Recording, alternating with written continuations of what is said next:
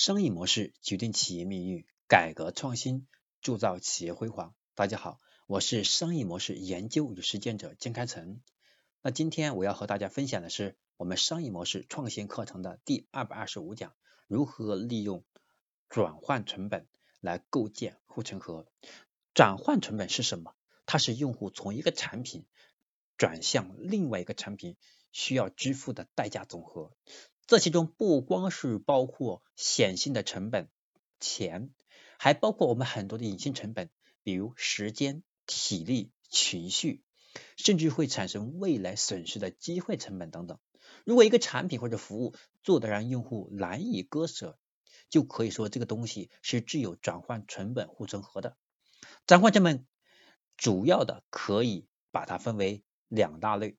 第一类是叫显性的成本，也就是也就是呢，可以去用具体的数据衡量的，比如说经济上的转换成本，包括利益损失、金钱损失，又或者是时间上的冗余和浪费。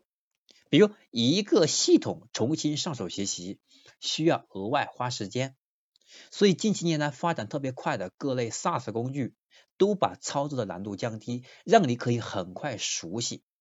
并且很快能够上手啊！一旦你使用上了，你的各类业务数据、财务数据、重要的协同文档都在上面跑，这些都变成了之前的沉没成本。你再想逃离这个软件去使用其他的产品，将会变得异常的艰难。第二类是叫隐性成本，也就是不太容易去衡量的，比如人的精力损耗、情感损耗、本身个体的行为习惯养成等。相比而言，隐性成本的转化成本比显性的成本更加难，并且难以被对手和竞争对手去复制。那么，这尤其是在同类互联网社交产品上显得尤为突出啊！用户在某个对吧平台上，他已经习惯了这个平台给他创造的一种价值。比如说，有些人在喜马拉雅。喜马拉雅这个平台上做知识传播，他做了很久，他已经把这个平台用到极致。突然你让他去使用其他的平台，他反而觉得很不习惯。就像最近一段时间呢，我在用插麦的和这个 WPS 的时候呢，我要使用他们去操作啊一个就是商业模型图，然后呢，插麦的和 WPS 它都有这功能，相对来说。WPS 它的模型更多，插麦的它要少很多，但是最终我还是会还是选择了用插麦的，原因非常简单，因为过去有七八年的时间，我一直使用的是插麦的，就是我已经非常熟练了。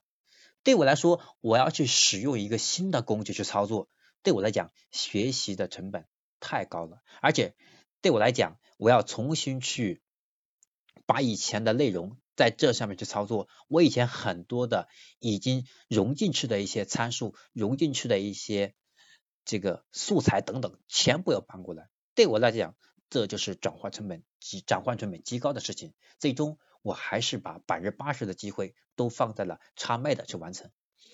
所以，如果我们的产品想要去构建护城河，转换成本无疑是我们非常好的选择。希望这堂课程能引起我们企业的管理者、我们的营销人员和品牌人员能够重视如何去提升我们的转换成本，这是我们非常重要的竞争策略。希望给大家这个提到，给大家增强我们转换成本增强的意识，并且能够把更多的精力研究我们企业产品。转换成本如何才能够提升上？用细节一点点打磨，最终转换成本就会给我们带来巨大的财富。好，今天我要分享的就到这里了。我是金开成，下一堂课程我将和大家分享的是李子柒的口碑营销是如何做的。我们下一堂课程再见。